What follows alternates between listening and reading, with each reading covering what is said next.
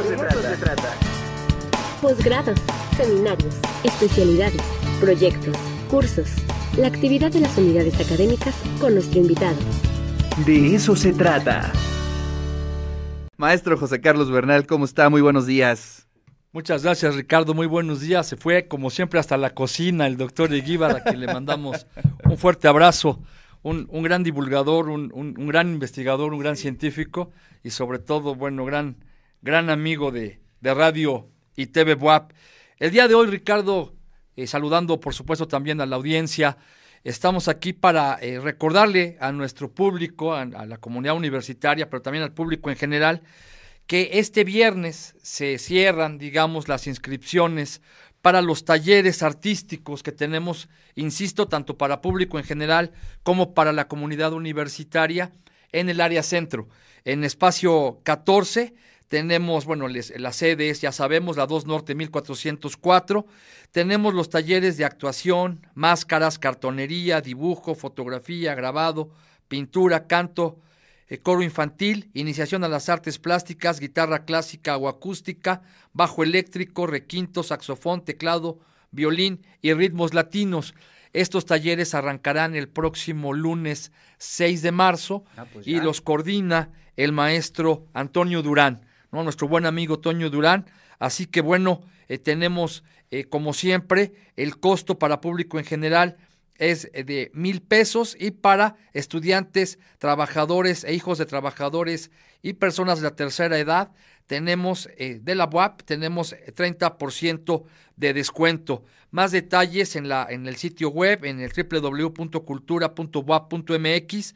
Ahí pueden pueden eh, pues revisar toda la oferta que tenemos, checar horarios, revisar los costos con la gente de, de Toño Durán en espacio 14 y para la sede del edificio Carolino, aquí hacemos mucho énfasis porque está en remodelación la Casa de la Bóveda, la sede de la Vicerrectoría de Extensión y Difusión de la Cultura.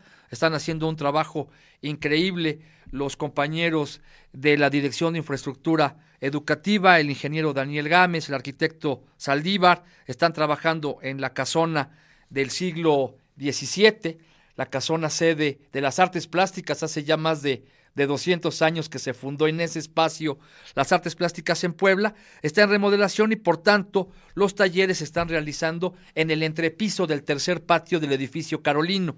También arrancamos el próximo lunes y ahí tenemos piano, violín, batería, guitarra eléctrica y acústica, canto, amigurumi, pintura, y eh, la iniciación a las artes plásticas y dibujo. Ahí la coordinación la, la lleva Galia Lozano Ahí tenemos eh, el teléfono 229-5500, extensión 5757, con, con Poli, nuestra, nuestra compañera Genoveva.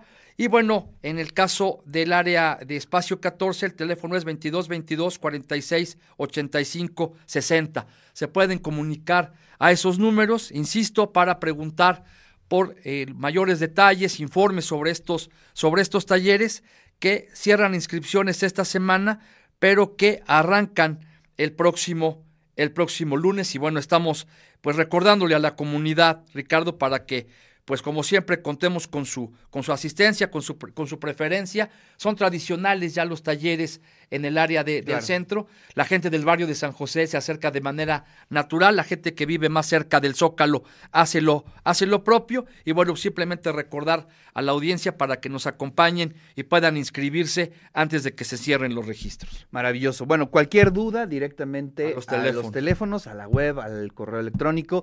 Ahorita vamos a compartir en las redes de la página del De se trata las convocatorias, los talleres, la oferta, también en las redes de radio y TV WAP para que usted pueda tener todos los detalles. Y siempre es importante decirlo que, ah, bueno, hablando un poco de la oxitocina y digamos esos momentos en donde fuera del trabajo, del estrés, de propio de la familia, siempre debemos de dedicar un tiempo a lo que nos gusta. Y creo que eso es algo importante que hay que subrayar y ese es el espíritu precisamente de estos talleres. Así es, así es Ricardo. Bueno, no, no sobra nunca recordar eh, lo que nos ha inculcado, lo, que nos ha indicado nuestra rectora, la doctora Lilia Cedillo, lo que ella considera como parte de esta formación complementaria para, sobre todo para nuestras y nuestros jóvenes.